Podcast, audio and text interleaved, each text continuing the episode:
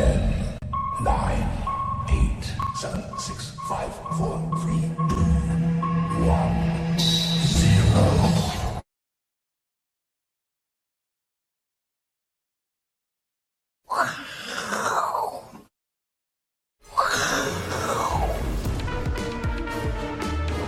好，欢迎收看，我是金钱爆。那我今天呢又来代班一下哈。那当然这两天呢，应该说最近啊，哈，这个台股啊行情呢波动非常的剧烈哈。那这个行情啊，我们可以用一个算是蛮有趣的现象来跟大家做个比喻哈。比如说呢，这边啊美股好像得了一种病哈，这个病呢叫做斯德哥尔摩症候群呐。哦，那这个其实是蛮久之前的一个新闻啊，就是说呢，在欧洲啊，我记得是北欧啊，哦，有某一个银行强盗呢，他去抢了银行，哦，那抢了银行之后呢，他就把这个银行里面，比如说行员啊，哦，或者说是来这个办事的一些民众，嗯，把他抓起来当人质，哦，然后呢，跟警方在那个周旋，哎，可是经过了一段哦，就是有点稍微时间有点长的相处，哎，反而这里面呢。被控制住了这些行员啊，或者这些民众啊，反而对这个抢匪啊产生了一种莫名的情愫啊，啊，这个还蛮有趣的哈。所以呢，这个告诉我们就是说呢，这个斯德摩各斯德哥尔摩症候群啊，有点饶舌哈，他反而会让说，哎，明明这个抢匪就是个坏人呐，那怎么到最后反而是这些受害者有人去同情他，甚至还听说有人喜欢上了他，哎，这个就很妙哈。所以呢，现在美股的状况就是，哎。明明昨天呢公布了一个就业哈，算是比较利空的坏消息，可是呢市场反而是视为利多，哎，这个就很妙了哦，这个就很妙了哈。所以呢，你看哦，昨天公布啊，美国七月份的职位空缺啊是八百八十二点七万哦，那这个其实是比预期的九百四十六点五万还要来得差哦，而且呢是近两年的新低，那代表呢现在啊劳动市场的一个状况来说的话。好像嗯没有大家预期的那么好，就是说呢会更为平均一点呐、啊。那这个其实是有助于哦抑制通膨的上行压力，反而呢 让美股跟美债大涨。哎，这个就很妙。哎，明明这个就业空缺坏消息哦变少了，这是个坏消息。正常来说它是坏消息，那反而呢市场是以利多视之哦，这个就很妙。了哈。好，那我们再来往下看哈。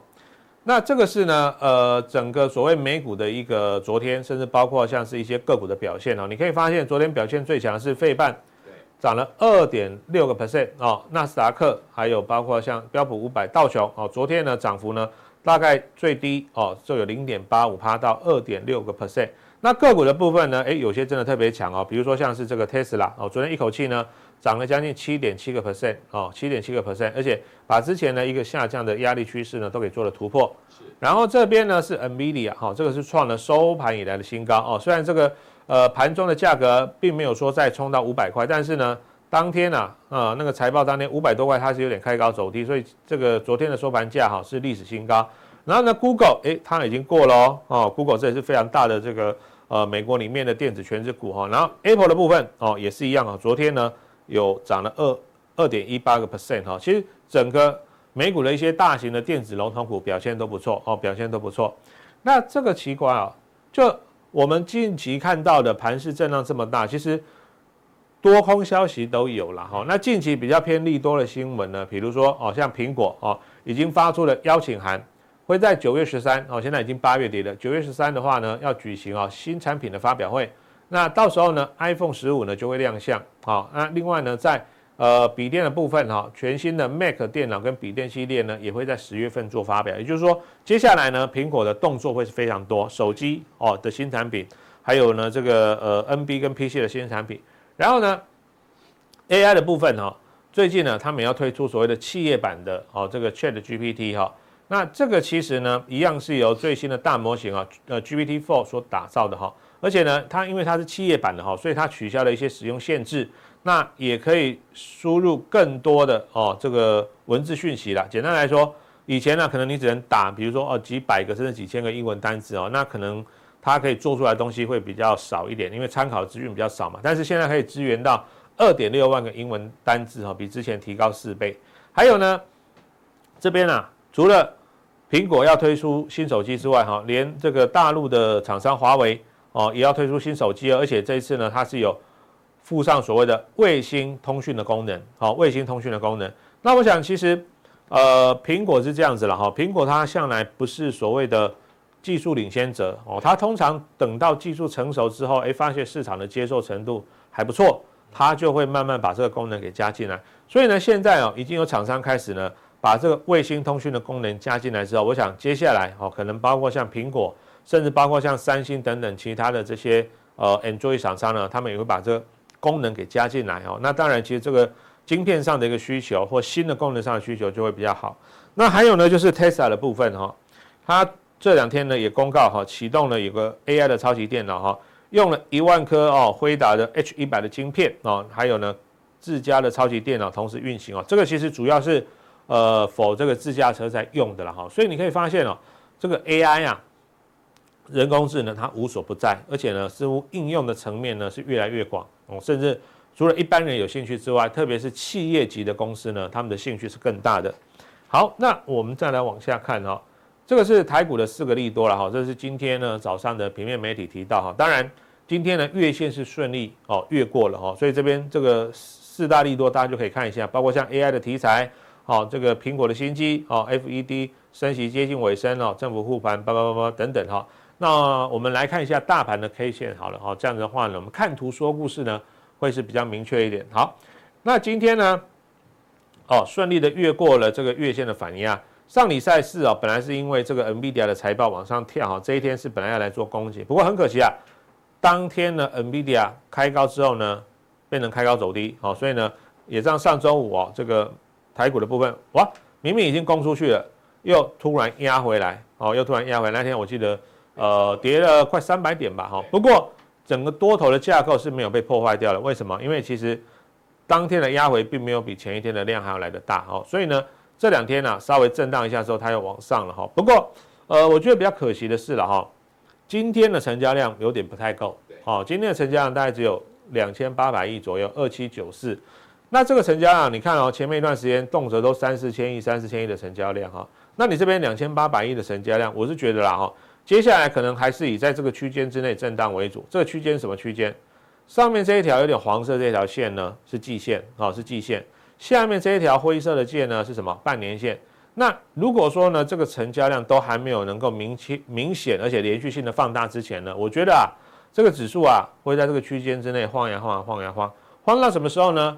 晃到放量表态那一天，好，放量表态那一天，而且呢，因为现阶段呢，有一些所谓的第三季啊，像照台积电上次讲法哦，其实还是什么库存调整的尾声哦，所以还会有一些一些一些调整跟震荡哦，这个是在所难免的。不过好处是什么？你看哦，投信哦，它在这一波开始下跌以来，基本上投信都是天天买，天天买，天天买哈。然后呢，外资呢卖了几天之后，哎，其实最近哦。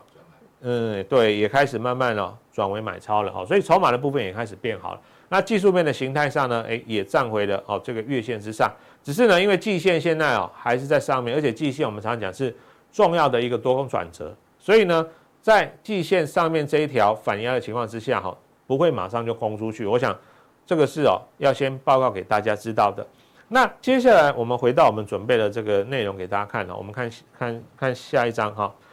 这边呢，我给大家一个简单的这个范例教学哈，就是说呢，AI 啊，今年呢其实还是会成长哈。第三季是一个股价的阵痛期，毕竟五月、六月、七月涨幅这么大哈，有些都涨了一两倍以上哈。那股价稍微修正整理一下也是正常。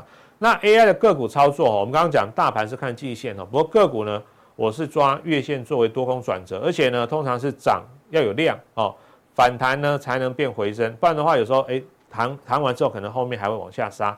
所以呢，站回月线的个股，这边有举例哦，有广达、技嘉、金像电跟银邦。好，那我们再切回来 K 线好了，我们就快速看几档，比如说像二三八的广达。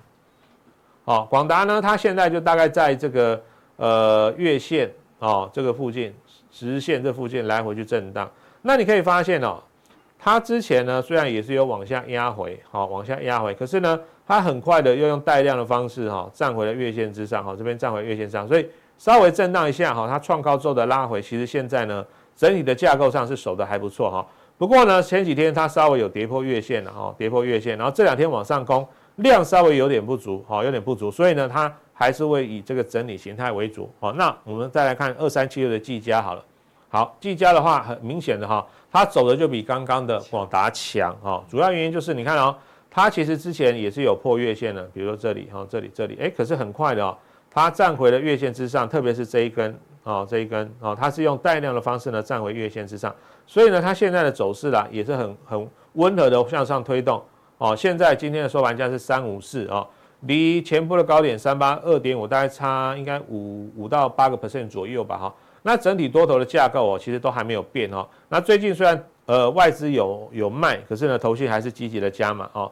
所以我觉得这一波是这样子哈，就是说呢之前涨多的 AI 股，特别是那种涨幅超过一倍的 AI 股，你这边呢可能筹码的沉淀也好，或者说技术指标的沉淀也好。必须还需要一点时间去调整，不会不会马上像之前一样，哇，一下又涨了五成一倍，不会哈。这边呢，我觉得还是以这个震荡为主哈。那这个是有站上月线的部分。那我们回到我们准备的这个字卡哈，你可以发现，如果说是还没有站回月线哦，这个就要特别注意了哦。它的做法呢，就是要低买高卖哈，来回做哦，赚价差。不能看涨才追哦，看涨出来之后很容易被修理，两面挨耳光。那这边呢，月线以下的 AI 股有纬创、音乐达、台光电哈。那我们请回到 K 线的部分，我们就看纬创好了。这一档个股呢，算是今年哦，在 AI 股里面非常热门的一档个股哈。好，你可以发现呢，跟刚刚我们看的广达跟技嘉不一样，是你看哦，它一直被月线压着，即便呢上礼拜有一天哦，它是跳上了月线，可是。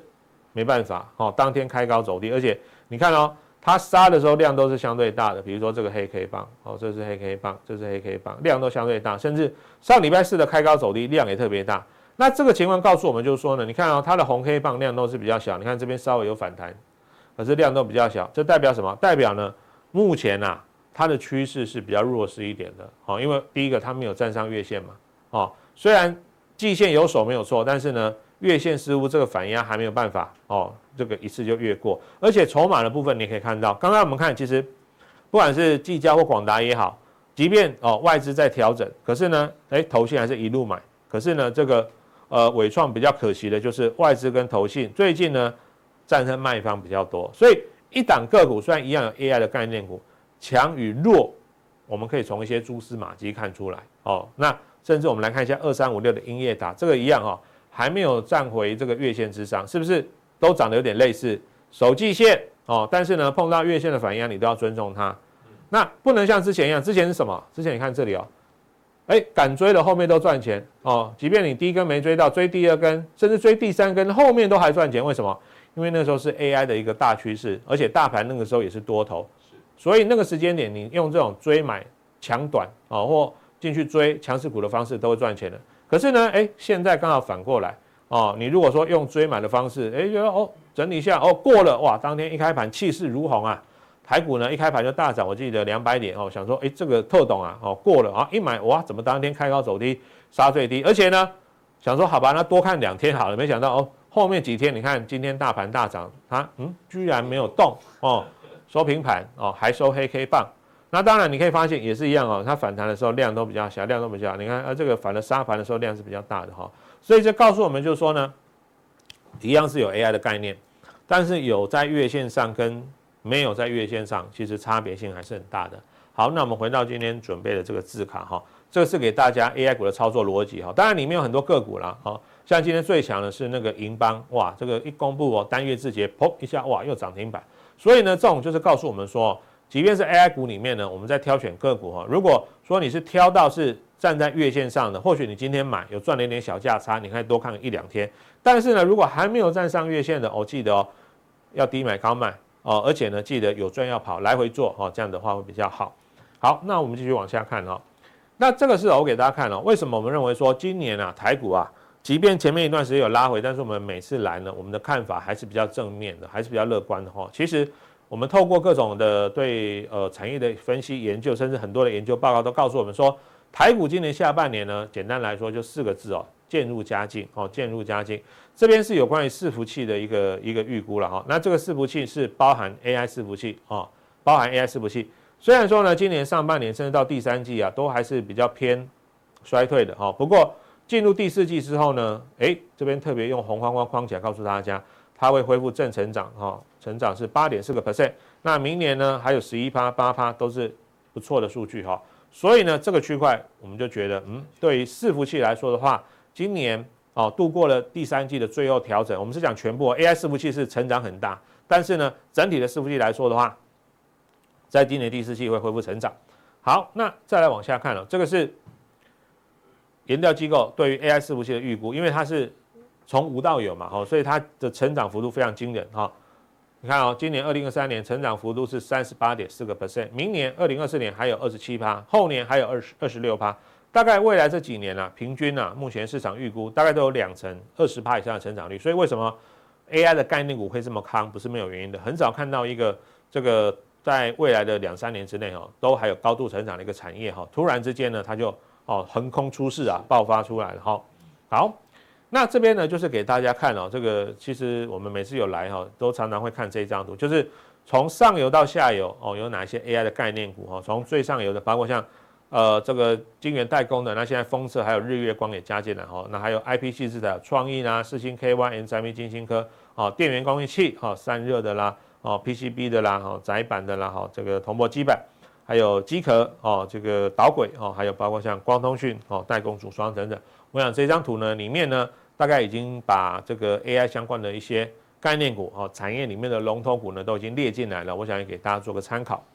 好，那接下来哈，我们来讲一下台积电，因为台积电毕竟是台股呢市值最大的一家公司哈。那台积电呢，如果状况稳住之后，其实你说台股要大跌很难呐，哦，很难。光台积电一档市值就超过了三成，台积电稳住，台积电不跌，台股真的跌不到哪里去哈。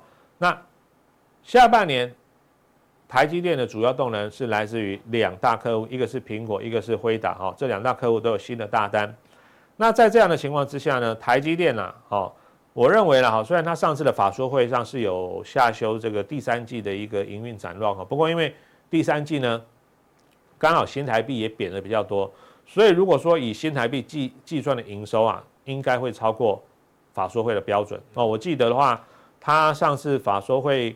呃，抓的汇率我记得是三十块八哦，那现在新台币的汇率大概是三十一点八到三十二块之间哦，所以光汇率的部分哦，新台币的季的营收啊，应该会比这个财测还要来得好哦，所以呢，来到这个目前状况之后呢，调整完第四季业绩啊，会季增高个位数哦，高个位数哦，大概七到九个 percent。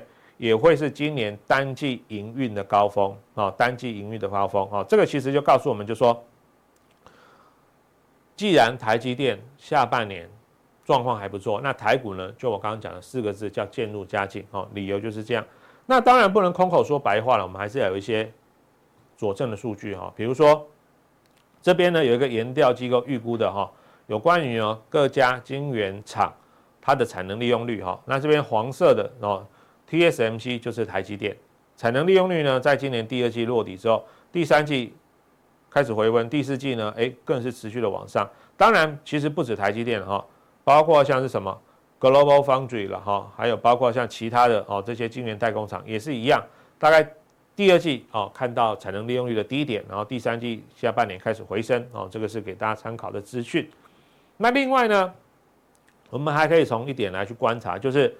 美国半导体协会 SIA 哦，这个组织呢，他们都会去呃这个统计啊，全球的哦半导体的销售量哦。那六月的销售数据呢是四百一十五呃四百一十五亿美元，月增率呢是一点七个 percent 哈，这个是连续第四个月哈 MOM 回升哦。下面这个灰色的区块就是半导体全球半导体的销售额，然后呢蓝色这一条线。是台湾的加权股价指数，那大家去看有没有觉得说，哎，这两个东西好像似乎趋势还蛮一致的哈？你看哦，前面一段时间哦，这个是二零一七年哦，半导体的销售上来了，哎，台股就涨了；而半导体的销售哦下去了，哦，台股就跌了。哦，所以可以发现哦，这两个东西之间啊，似乎有存在一种嗯非常亦步亦趋的哦趋势同步的情况。那当然了，因为这一次台股算是领先了，这个半导体销售就上去。我们去年十月底、十一月初就落底了，往上急拉哈。哎，可是过了几个月之后呢，今年大概三月份开始啊，这个半导体的销售呢，也从谷底开始回温了，哦，所以呢，这又再一次呢提供了一个佐证的数据上来了，哦，上来了，那代表呢，台湾台股呢状况也不会太差。那另外我再提供一个数据哈，就是我们知道啊，台积电呢，它是做晶圆代工，可是呢，台积电本身是没有生产晶圆的，哦，这个大家知道哈，它是做加工的，哦，就比如说我我我开一个这个蛋糕店好了。哦，我是蛋糕师傅，哦，我在家里，比如说做一个小小的这个这个呃自己家烘焙的哈，我做蛋糕很厉害，但是因为我我就在家里自己自己做嘛，我没有那个大的什么烘焙机器，所以呢，我可能有一些材料，比如说做蛋糕不是有个基底吗？哦，那个海绵蛋糕，我可能就没有办法自己烤，因为我没有那么大的烤炉，所以我可能要去叫那个海绵蛋糕来，然后我自己在上面加工，哦，看客户想要想要什么巧克力口味的，还是什么什么什么，我会帮他做哈。那一样哈，这边呢是十二寸以上的这个细晶圆，你可以发现呢，哎，七月哈，这是最新的数据，突然之间呢，哎，窜上来了，是今年的新高，这代表什么意思？你想十二寸的晶圆，谁用的量最大？一定是台积电嘛。那台积电叫了这么多的海绵蛋糕是什么意思呢？就是海绵蛋糕，把它想成就是那个细晶圆一块的，就代表哎，它有很多的订单，那客户。订单络绎不绝，他就要叫很多的海绵蛋糕，他准备要在上面加工，准备挤奶油，准备放草莓，好，这样的意思哈。那你可以发现呢，诶，这个数据窜上来之后呢，诶，真的已经开始回升了。上半年或者说到五六月之前，真的不好，是一路一路往下降哈。那你这个去对照跟台股也是有异曲同工异曲同工之妙了哈。所以其实。很多的数据不是说，哎，我们觉得说，哦，台积电它它这边就稳了，或者说，啊，觉得台积电就不会跌，不是这样子的哈。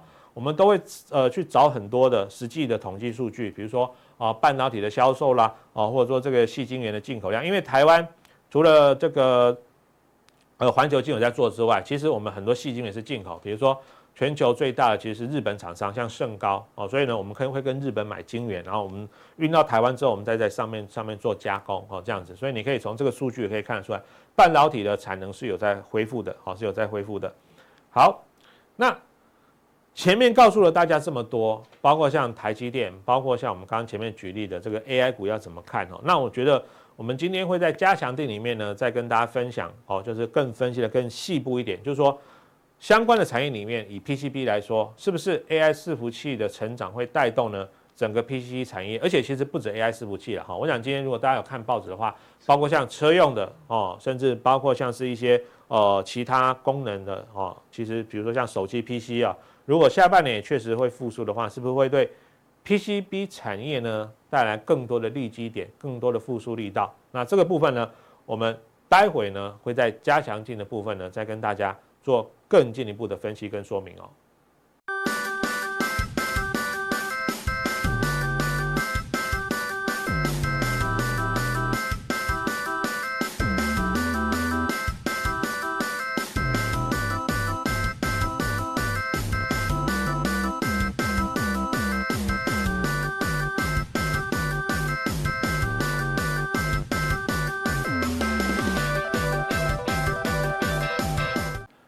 欢迎收看，我是金钱豹，我是段昌文教授。那这里是普通定，今天来跟各位分享一下，这个各国政府都在放利多哦。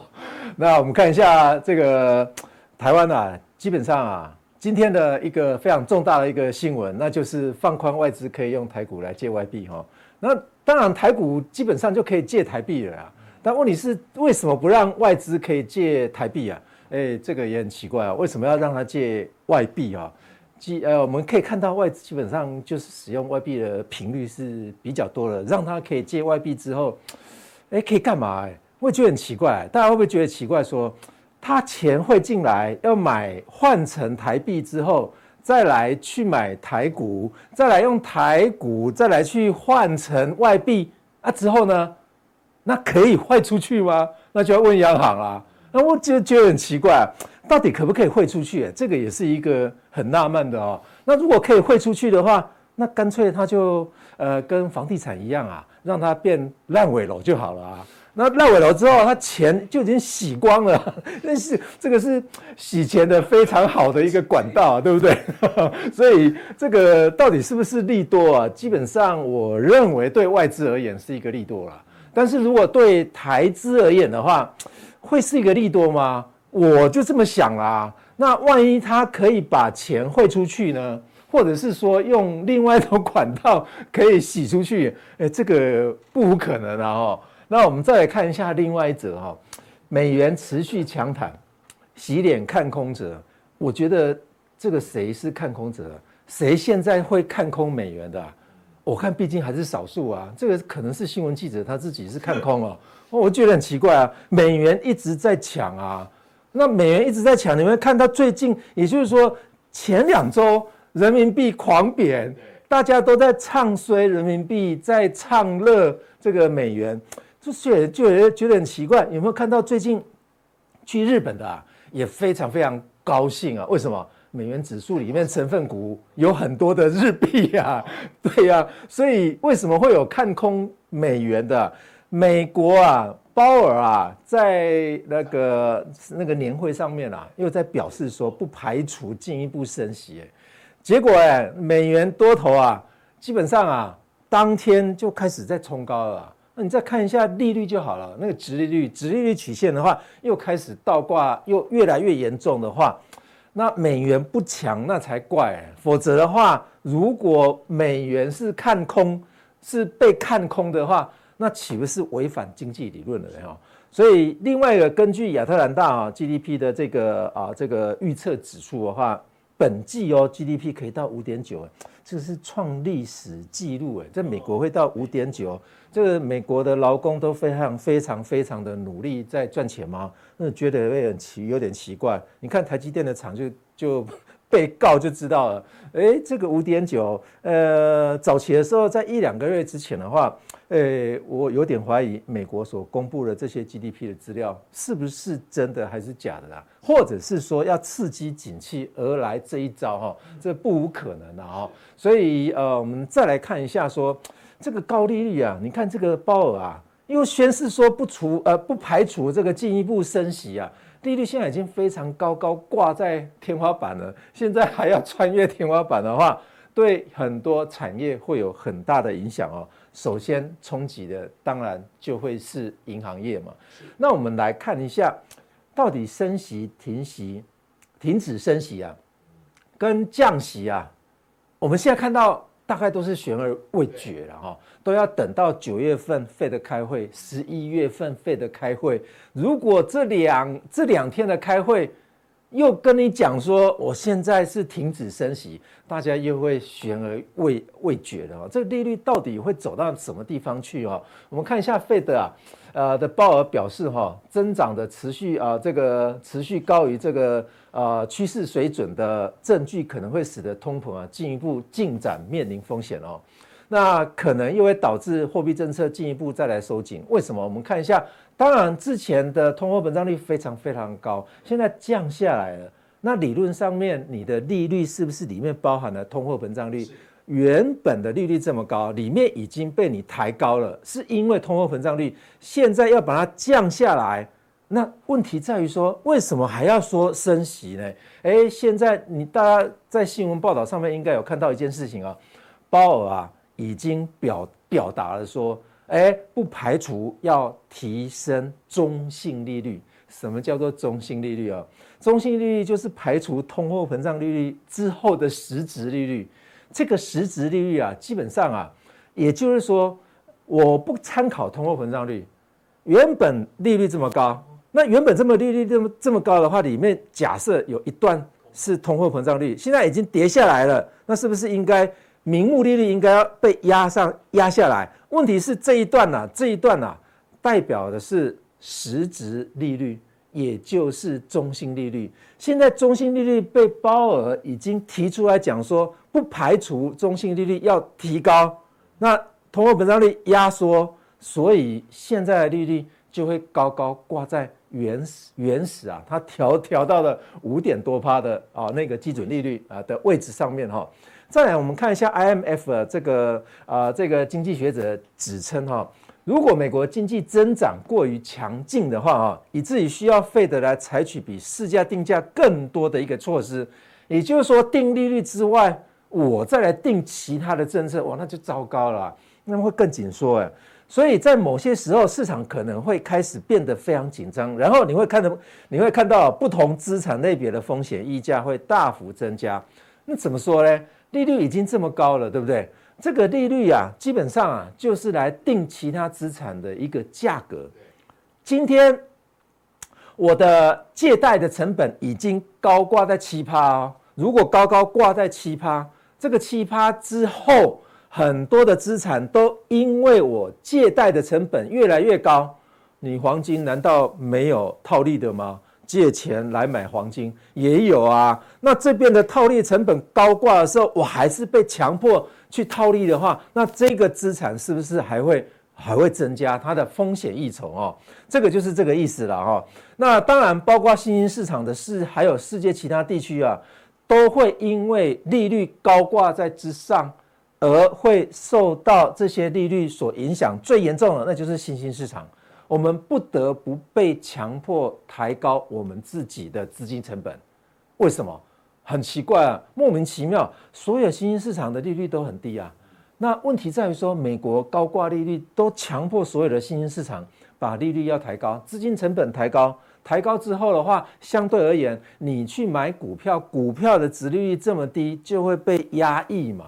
哦，所以股票不得不跌啊。所以我认为啊，我们不能排除金融紧缩的风险啊。为什么？因为费德他也看到这件事情啊。这件事情看到了之后的话，他会觉得说：哇，经济过热，通货膨胀又要再起来。有没有看到最后面这两根啊？又要再反转了。那又要再反转，那岂不是告诉我们一件事情：说利率已经不能再往下调了。好，你如果再往下调的话，这边会再进一步过热哈。所以连 IMF 也讲到了美国的这些风险意识哈。所以有可能啊，会非常剧烈的这个发生一个非常剧烈的一个金融紧缩哦，这个不得不啊，你看美国最近的一些经济数据的话都非常非常的热哦，尤其今天也公布了就业市场是非常好了。那非常好的话，你看一下美国的 GDP，刚前一页为什么还会到五点九，已经六趴了呢？这个是台湾的几倍啊？自己去数数看就知道了啊。所以美国的 GDP 会增长了速速度这么快的话。那不无可能是因为它的就业市场，再来是科技创新哦，一直在生产新的产品。另外一个导引的因素，可能就是人家好多投资人在炒作 AI 股票哦。那这个炒作的话，当然是另外一回另外一码事。今天要谈，今天要谈的是银行业哈。大家知道八月份啊，有有好多家这个信评机构啊。这个下调美国银行业的这个平等啊，那这些理由到底有哪一些啊？基本上都是在存款风险。为什么？大家都觉得奇怪啊，利率抬高，哇，银行赚翻了。为什么？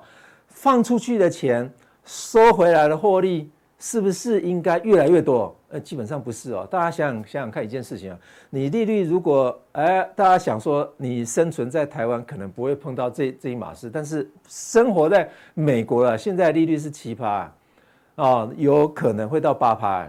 那如果八趴的利率，你觉得你原先贷款是三趴，现在贷款是一千万，结果你还到八百万之后的话，利率被调到七趴，你会作何感想？那不要还了。不还了，所以违约就会开始发生了。那存款的风险会发生一件事情是：原来我去存款的，那我原来我去存款的人，那个存款利率你没有给我抬高，那我就转移市场。所以这个存款呢、你看一下所有商业银行的存款呢、基本上在前面的一前面的一部分的话，是因为 Fed 啊。放松的放宽货币的政策的因素哈，所以会有一段的哎存款越来越多，为什么要拯救银行？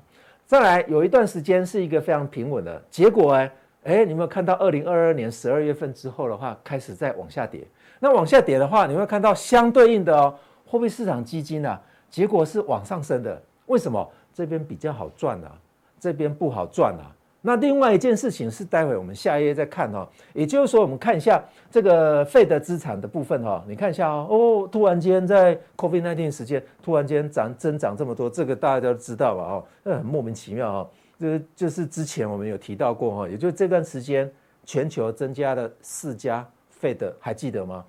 哎，慢慢的、慢慢的在提升。哎，为什么这个又一串呢？大家记不记得三月份发生了系股银行事件？费的。又开始在赞助这些银行了，就让它倒啊，不是吗？问题是大家都觉得矽谷在哪里？矽谷银行位在矽谷嘛，否则它不叫做矽谷银行啊。那这个矽谷银行它吸收的存款，哎，吸的非常多。问题是它吸的对象是谁？它吸的对象是科技人。问题是科技人不缺钱啊，不缺钱的话怎么办？他就要把吸收这些钱存来之后。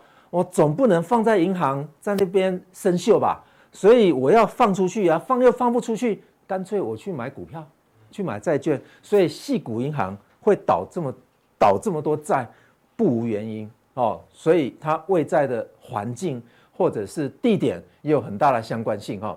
那另外的啊几个因素的话，第二个是潜在的经济衰退了哈。那当然存款有风险，大家都知道说利率这么高。那基本上就是看到一件事情，也就是未来美国会发生有经济衰退的情况，所以目的直接就下调美国银行的这个评级的第二大理由。那第三个，那当然就是商业房贷的这个陷入困境了。不要以为说这个美国美国的房地产啊都非常非常活络，但是问题在于说这个房贷啊，就如同我刚刚所讲的啊，你一开始是三趴的利率。那你已经还了两百万，现在剩百万，现在剩现在搞到搞到变七趴，那你会不会还？那你就要回过头来去看你那个房地产是不是剩七百万？那如果剩下七百万或者剩下八百，那不要还了 哦。所以现在银行陷入一个非常非常大的一个困境哦。那我们再来看一下，呃，这个目的下调这九家上市银行的一个情况哈。你看一下无息存款的占比哦，从第一季到第二季啊，全部都下跌。这些银行原本它吸收的很多不需要给利息的这一些存款，结果现在都一窝蜂的在降低。可见这些存款户啊，都把他的存款啊慢慢搬移到有息存款，要不然就是搬到其他地方去。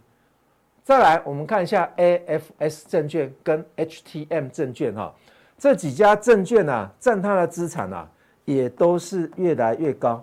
所以，什么叫做 AFS 啊？可供售出的资产。那什么叫做可供售出的？你可以把它当做是股票。右手边呢，这是要到到期日的证券，你可以把这些把它当做是债券。看一下其中一家。三十三趴，把所有的存款都拿去拿去买了这些债券啊，所以你就想想看，说在利率抬高的抬高的期间啊，很多的银行啊，把这一些无息存款啊拿去买了这一些东西啊，现在要卖，现在要卖，那就只能亏损卖啊。哦，早期的时候就这样玩了。好，卖掉之后怎么办？你看一下未实现的 AFS 证券啊，大概也两千多亿啊。哦，那蓝色的是 HTM 证券啊，也是两千多亿，两者加起来大概将近五千亿左右啦。哦，这个恐怕是一家大型银行啊，恐怕要遭要遭殃了啊。如果是一家银行的话，好险这个是九家。哦，那我们再来看一下十年期公债跟两年期的公债利率哈，很多人都觉得说。哎，这个倒挂这么久，你看，红色在下面，蓝色在上面，那就是倒挂嘛。那有没有想想看，银行早期的时候，我们想台湾就好了。我们台湾定存大概最多最多几年？三年。那有没有想过台湾的放款最多最多几年？我们说平平常来来看的话，那就二十年。三对二十年，两者基本上这个资产负债表也不平衡啊。但是问题是，银行不得不不这么做啊，吸短债、吸短期资金、放长期资金，这个是银行正常而言都这么做。但是问题是我们碰到了这种情况，那就更糟糕了。原本直利率曲线是一个正斜率的，我我是银行，我当然去买低利率的，把它放高利率的。所以现在直利率曲线是颠倒的。好，颠倒的话，你觉得你会怎么做？那当然是借长去放短嘛，对不对？借长去放短，一般银行是借短去放长。今天如果发生一件事情，Fed 开始降息，你觉得这些银行会怎么？会会会发生什么事？糟糕了！原先我就认定说，现在殖利率曲线是一个负斜率的，我去借长放短，这下子要把它调整回来，我糟糕了！这些银行。惨了啊，非常非常凄惨啊！他要把原先借长放短的，要把它改成借短放长，有可能吗？你以为贷款人贷款人是傻子吗？我现在你现在去借了二十年的，你银行哦去借二十年的，去放三年的，你还要等三年到啊？问题是你去借二十年的对象。人家已经跟你签了二十年，你要说啊，我不付你利息了吗？不可能啊！哦，所以基本上这个呃，指利率曲线倒挂情况啊，如果要反转回来的那一瞬间呢，呃，基本上银行会大地震哦。再来，我们看一下这个嘛，你看一下说，银行的利差也越来越糟糕哈，也就是之前我们看到的哈，这些无息存款原本都非常多，现在都减这么多，那是不是只那？都开始要复息了，那要复息的话，你就看到说，目前来看一下这个，这个是所有贷款的一个收益哈，蓝色的是收益，灰色的部分是付出的啊那些利息成本哈，那红色的曲线就是蓝色减 减灰色的哈，那想如果台湾银行看到看到这一条曲线的话，应该哦，美国真的是一个呃这个非常赚的一个行业，美国银行啊。你看，它的利差大概是目前目前也大概四点六四点六五左右，哦，利差哦。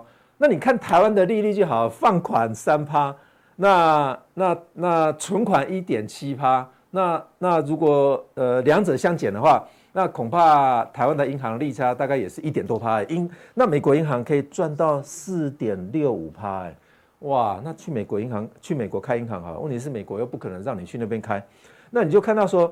这个利差有可慢慢在往往再往下走，为什么？你看一下蓝色的比较陡，灰色比较不陡，所以蓝色比较陡的话，就会带动这个这个呃粉红色的曲线往下走了。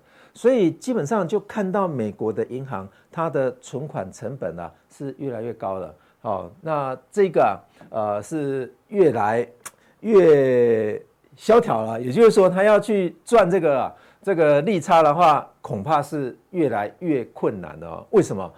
基本上投资人也知道啊，你要赚我利差，那我干脆把我本原本无息的存款转为有息的啊，要不然我就把它移转到哪里？移转到货币市场共同基金啊。你看它刚刚刚的图形就是这个样子啊，那转到货币市场共同基金呢？你看。